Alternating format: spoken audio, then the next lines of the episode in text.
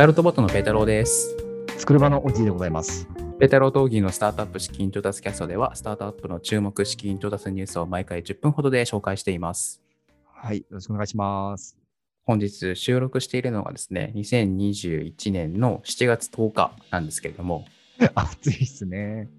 あの東京はですね、もうなんつうか、梅雨の半ばれって言えばいいんですかね。で、今気温が33度かな ?33 度です。33度ですか？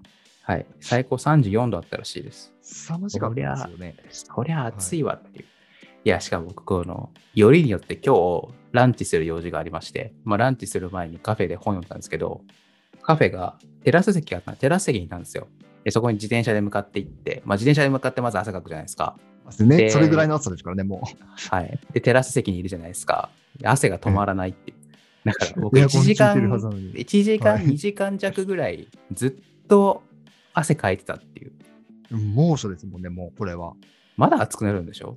いや、なんかしかも、ちょっとまだ梅雨の感じが少しあるというか、ジメジメしてるんですよね、ちゃんと。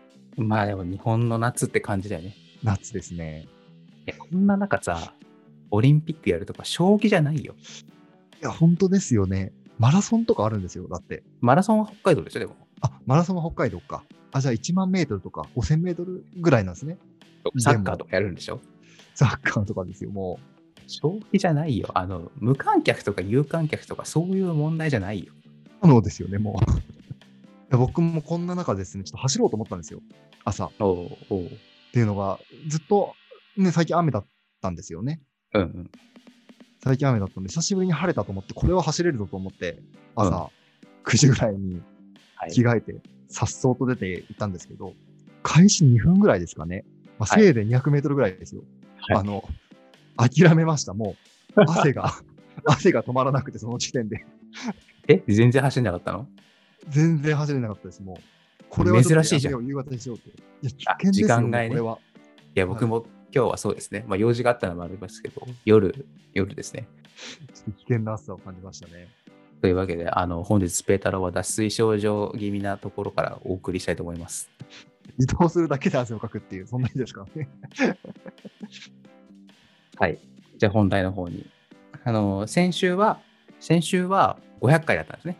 で、であの、記念に、あ記念で、あの、ゲストにお越しいただいて、ポッドキャスト全般について話していたんですけれども、あの、今週から元に戻って、また資金調達ニュース、スタートアップのニュースを紹介していきたいと思います。じゃあちょっとパパッと紹介していきたいと思います。じゃあまずはこちら、7月5日のニュース。M&A で2件ですね。えー認知機能見守り、音声。2件目、キャラクターライブ配信、イリア。あ違うね、はいこれ。えっ、と、資金調達のニュースです。1件目、株式会社エピグノさん、医療介護人材マネジメント、エピタル HR。2件目、えー精肉卸精肉小売サービス、 Good Good Meat。名前がすごい。すごいですね。 Good Meat とかじゃないから、 Good Good Meat だからね。いいですよね。その後のなんか紹介もいいですね。好きで好きでたまらないっていうのがいいですね。meat lover っていう。はい Good Good Meat、肉が好きで好きでたまらない meat lover チームが生み出した良質なお肉に特化した次世代型の精肉卸、精肉小売サービス。まあだから、まあ、内情わかんないですけど、ここだけ聞くとね、普通にあのいい肉を作ってるっていうところなんで、まあそういう意味では気になりますね。信頼できそうですね。はい。はい。あのテクノロジーのところとか何にも関係なしに気になる本当ですね。聞きます。えー株式会社 AB キャッシュテクノロジーズお金のトレーニングサービス AB キャッシュ。株式会社 ZMP 自動運転歩高速モビリティ6ロー。続いて、まあ、バイオの開発などをしている株式会社レボルカ。続いて7月6日のニュースです。こちら、3次元空間データプラットフォームクモノス。3次元レーザースキャナーを活用した空間測量をしているらしいです。えー、すごい。はい、次。ローンマッチング、クラウドローン。クラウドローン、まあ、もしかしたらちょっと400回目ぐらいでピックアップしたかもしれないんですけど、個人向け銀行ローンマッチングプラットフォームですと。うんうん。まあ、銀行がローンしてますよねと、まあ、貸し出し、お金を貸し付けてますよねと。で、僕ら個人がお金を借りますよねってやってたと思うんですね。うんうん例えば教育ローンなんていうの、まあ、子供の教育ローンを借り受けたりとかしたと思うんですけど、例えば僕の教育ローンっして、まあ、10年ぐらい前まで大学いたんですけど、まあ、近所の信用金庫とかで、まあ、うちの親がやってくれたと思うんですけど、まあ、わかんないですよ。もしかしたら、例えばうちのそばの信信用金庫があの利率5%ですと。うんうんだけど世の中探したら利率4%とか3%とか、まあ、もちろん逆に6%とか、まあいろいろあるわけですね。はいでもちろん利率以外にもいろいろ条件があって、まあでもそれ全部探し出すのって、まあ不可能ではもちろんないけど、だいぶめんどくさいですよねと。うん。うんうんので、このクラウドローンがどうするかっていうと、えっと、僕がクラウドローンに、まあ、教育ローンを使いたいですと。で、まあ多分ですけど、僕の収入はこのくらいで、えっと、はい何に使いますみたいないろいろ書くと、銀行側、銀行っていうか、まあ、金融機関側の方から、あ、うちは利率こんなんでやってますよとか、条件こんなんでやってますよっていうリクエストが、リクエスト？プロポーザルが来ると。うん。へえ、めっちゃいいですね。だからあの、このポッドキャストでたびたび紹介していた、あの、リクポってあったと思うんですけど、リクポは、あ髪切りたいですと、髪染めたいですと、みたいなことを、渋谷ら辺がいいです、みたいなことを書いていくと、美容師さんから、あ、じゃあうちどうですかみたいなリクエストが来ると。はいはい。ので、やってることは本質的には同じですよね。確かに。仕組み自体は同じですよね。そう、逆リクエストみたいな。で、まあ、あこの、ちょっとまあここ社長が知り合いっていうのもあるんですけど、結構ニュースが入ってきてて、当然この仕組み上、まあ、いろんな金融機関が登録してないと、なんかうん価値が発揮できないわけですよ。みずほ銀行だけ登録しててね。UFJ と三井住友銀行は登録してないみたいになったから、みずほからしか来ないじゃないですか。なんでいろんな金融機関が登録してくれた方がいいんですけど、まあなんか結構プレスリリースを見てると、いろんな銀行などが次々と参加しているそうで、うんこれはちょっと使ってみたいですね。便利な時代になりましたよね。あっちからリクエストが来るってことは、こっちは1回だけしか申し込みしなくていいわけですね。もう楽ですね。同じ書類を何回も書かなくていいと。そうね。ちょっとずつフォーマットが違うとかね。そうそうありますからね。そうそう。しかも手書きでね。しかもなんか自分の年収とか書くじゃないですか。ちょっとずつなんか悲しくなるんですよね。いつも。まだまだだなみたいなの思いながらこう 出すから。ごめん。ちょっと、それは俺ちょっとよくわかんないわ。個人情報出すっていうのはね。淡々と書いてたよ。本当ですか？別に、いや、例えば俺の年収が1000万だとして、1000万円って書いて、まだいけるなとか、そういうの思ったことはないですね。その、そのタイミングではない。本当ですか？そういうことでしょ。あそういうことです、そういうことです。もう現実を、なんだろうな、まざまざと 見せられてる気がして。今んとこないからね。はい、次行きたいと思います。NFT マーケットプレイス7草。株式会社スマートアプリ。はい、アート関連にブロックチェーン使うらしいです。次、リラクゼーションマッチングアプリ、ホググ。ちょっとホググか、ホググか、ホググ？なんかちょっとわかんないですけど、ちょっとイントネーションが。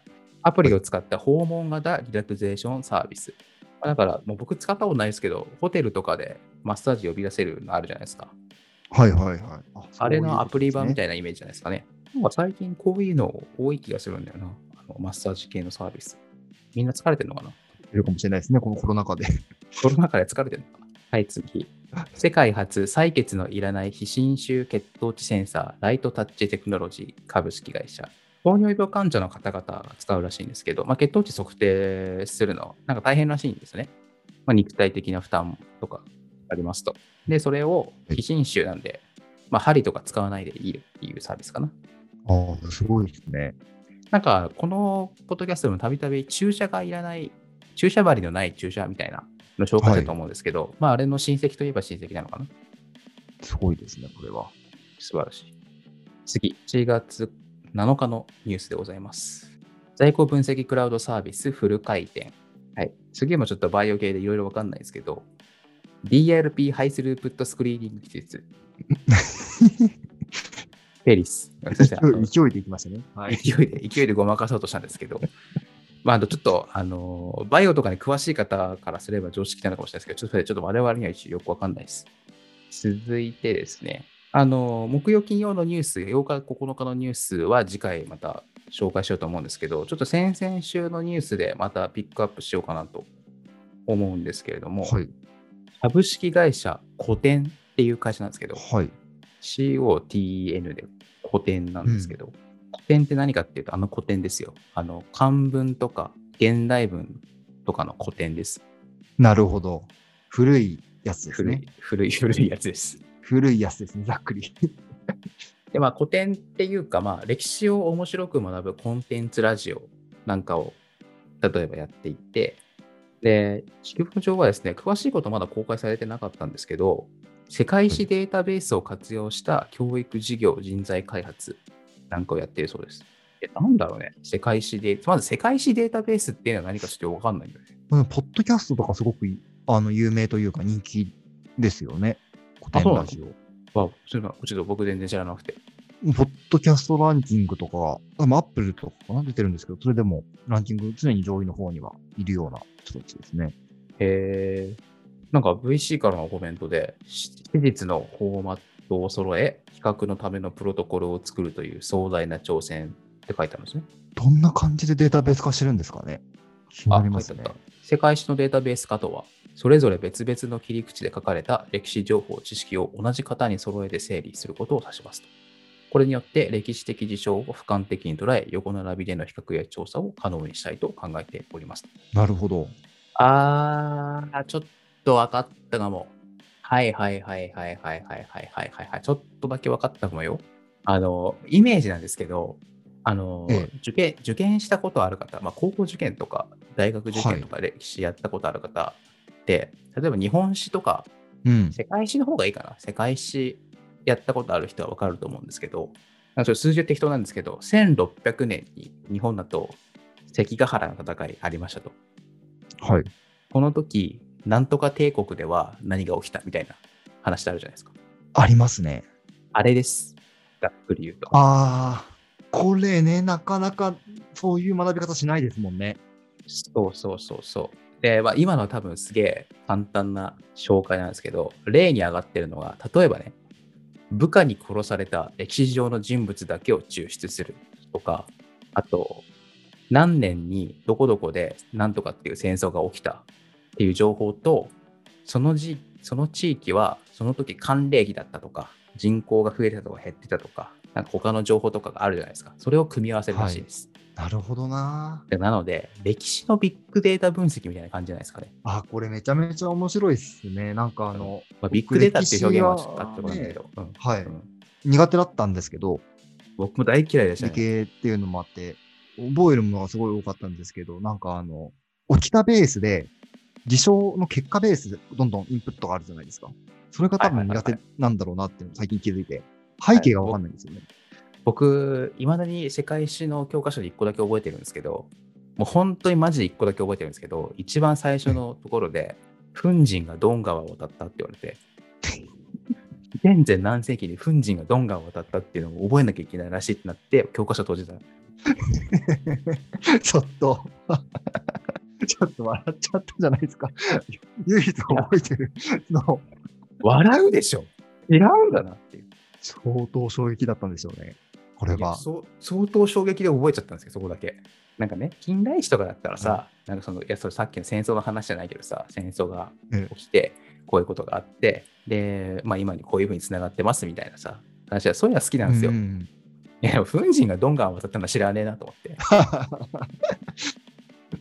ここ1週間ぐらいで一番笑ったかもしれない あのトピックでした。なんかちょっと余計な話いっぱいしちゃいましたけど、まあ、なので歴史の横断分析みたいな感じですかね。すごい意義がある気がしてきました。はい、いや、これは壮大ですね。壮大ですね。面白そう。ちょっとポッドキャストでそういう話をしてるのか分かんないんですけど、ちょっと聞いてみようかなって。はい。と、まあ、じゃあ今日はこんなところにしておきましょうかね。はい。また明日、あの続きを紹介したいと思いますので、ぜひフォローの方よろしくお願いします。そういえば、あの、前回聞いていただいた方にしかわかんないと思うんですけど、あの、Apple のポッドキャストで、企業の5カテゴリーで登録しました。あ、ついに。まあ、それでもね、聞かれなかったらランクインしないんだけどね。ランクイン目指して。はい、頑張りたいと思います。はい、じゃあ本日はこの辺でお別れしたいと思います。ベトロトーギーのスタートアップキャストでした。さよなら。さよなら。